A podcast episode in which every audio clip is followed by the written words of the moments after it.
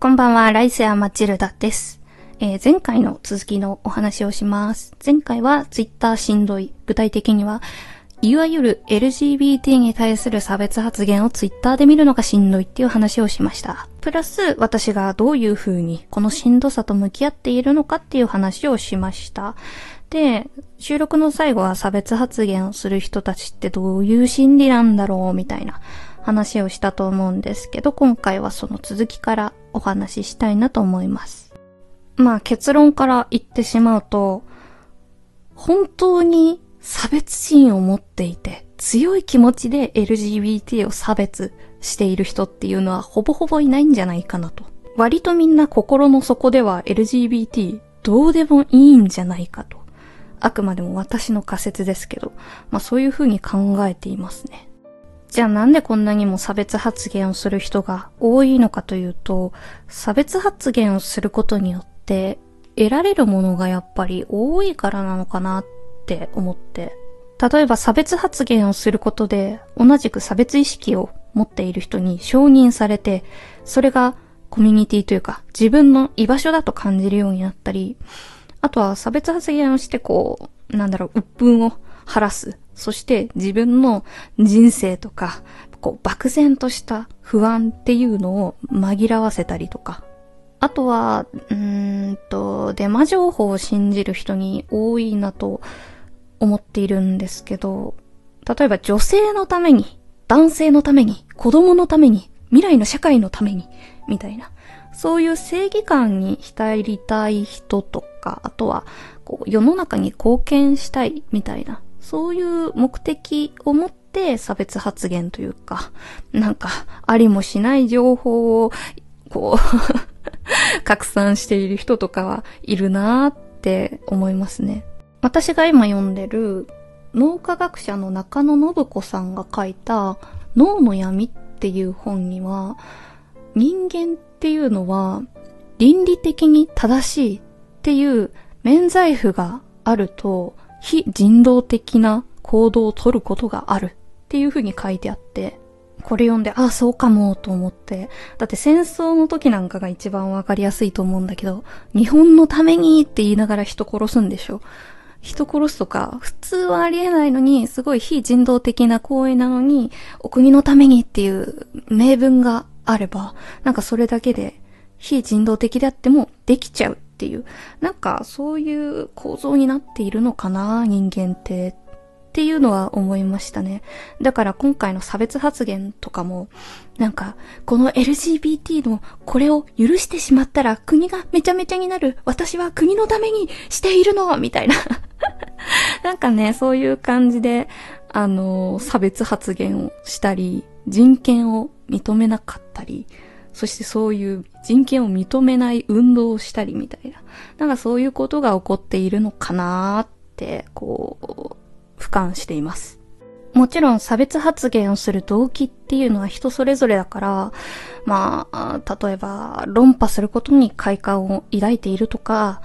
本当に、本当にただの暇つぶしで 差別発言をする人だっていると思うし、だからすごく果てしないんだけど、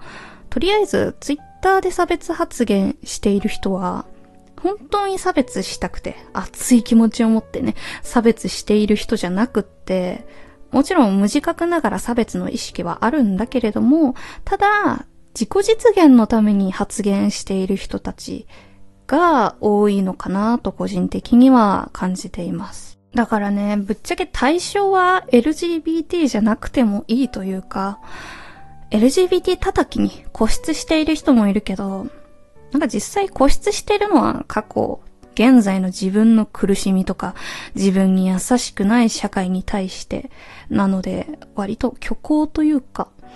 なんか対象は LGBT じゃなくていいっていう無差別の差別だなって思いますね。マジでこれは主観でしかないんだけれども、でも現在私は Twitter を見てそう感じています。いわゆる LGBT にくくられない人、まあ、くくられないと思っている人のほとんどは、LGBT とかどうでもいいと思っているのかな割と。あ、もちろん政治家とか特定の宗教を信仰している人とかは除くんですけど、ただ、なんだろう、やっぱどうでもいいから気軽に叩けるし、叩いていると思っているけど、割とそういう人たちは自分のことしか見ていない節もあるから、ツイッターのヘイトを真正面から受け止める必要はそこまでないんじゃないかなと思いますね。あと、そもそもやっぱり表情とか空気感とか、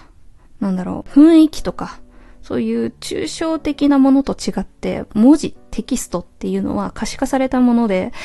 それってかなり鋭い、ぐさっとくるもの。だから余計に、なんだろう、ツイッター見ると過剰に傷ついちゃう節があるから、なんかね、そういうの含めもろもろツイッターあんまり真正面から受け止めなくてもいいなって思っています。あと普通に人の考えって普通に変わるから、私もそうだけど、一時差別していると思われる人だって考えが変わる時期っていうのがいずれ来るし、考えが変わったのに引っ込みつかなくなっちゃったみたいな人もいるだろうし、なんか人は常に変化するものだから、私がツイッターで1秒前に見たどこかの誰かによる差別発言っていうのはもうすでに死んだ古い情報で、なんかそもそも人間がツイッターで140字だっけ？以内で自分の気持ちをこう、そごなく伝えるというか、語れるわけがないなと、あの、文章を書く人間として思っていて、書いた内容、ツイッターとかで書いた内容っていうのも、なんか自分がこう見られたいとか、自分はこう思っているはずって自分が思い込んでいる内容だったりするから、なんかつまり本当の気持ちが書かれているわけじゃなくって、ツイッターで結局リアルと虚像の狭間にあるのかなーなんて、なんかね、偉そうですけど 最近考えますね。いや、自分の気持ちを100%言語化、みんなできないよね。だから大事なことって、なんか、つぶやかずに、こう、ラジオでできるだけ語りたいなと私は思って、ラジオで語ってるんですけど、でも、このラジオで語ってることだって自分の気持ちを100%正確に伝えられているわけじゃなくって、全然誤解とかもあるしね。あの、収録の感想をさ、いただくんだけれども、やっぱ、思った風に通じてないなっていうパターンがさ、マジで数えらんないぐらいあるし、この間の収録もそうなんだけど、うん、なんか、こうやっていっぱいさ、こう、12分の間でいっぱいいっぱい語っても、それでも誤解されることとか、伝わらないことっていうのがあるから、じゃあもっと短いツイッターの140字はもう伝わるわけがないんだよなーっ。まあちょっと脱線しそうなのでこの辺でまとめますけど、今回いろいろ語ったけれども私が言いたいのは何だろう。差別発言をする人の気持ちを考えようとか、怒らないようにしようとか、じゃなくって、私という一人の人間の場合、怒った後に俯瞰で物事を見ると割と気づけることがありますって話で、まあ実践してねって気持ちも特になくって、私はこうしてます。私はこう考えています。感じています。っていうお話をしました。差別からの身の守り方っていうのは人によって違うと思います。ただ私の場合は、こう、どうして差別が生まれちゃうんだろうとか、差別発言をする人は何を考えて何を実現したいんだろうとか、なんかそういう構造を結構真正面からこう掘り下げて考えるっていうことをした方が恐怖心が薄れるので、このやり方をやっているっていう感じですね。最近は結構本とか読んだりして、人間がいかに 初期装備でいろんなあの不具合をきたしているのかみたいなね、そういうのを読んだりして、そもそも人間っていうのはそんなに、なんだろう、完璧に作られたものじゃないっていう、なんかね、そういうところから知識をね、仕入れているっていう感じです。こっからはアフタートークなんですけど、そうね、でも、なんだろう、こうやっていろいろ考えるのって私がめちゃめちゃ暇だからなんですよね。今割とストレスがない状態でメンタルも安定していて、なおかつ、あの、本当に暇なんですよ。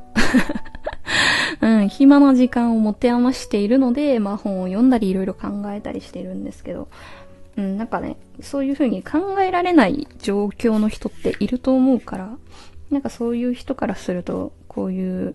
話とかっていうのは割と暑苦しいというか、なんか頭痛くなるとは思うけれど、まあ、もちろん私も、あ、もう何も考えらんねえわ、無理だわ、みたいな、頭がパンクする瞬間っていうのは普通にあるんだけど、なんかね、そういう時最近、あの、詩を読んでます。最近はね、100年後、あなたも私もいない日にっていう詩集を読んでます。全然意味わかんない あの、本当に感性がね、私、あんまりないから、学術系の本と違って、結構理解できないことが多いんだけれども、ただなんか、情報を仕入れるっていう行為に疲れた時に読むと、なんかちょっとホッとするというか、なんか別の感性が鍛えられてる感じがして、うん、リフレッシュできるのでおすすめです。ということで、おやすみなさい。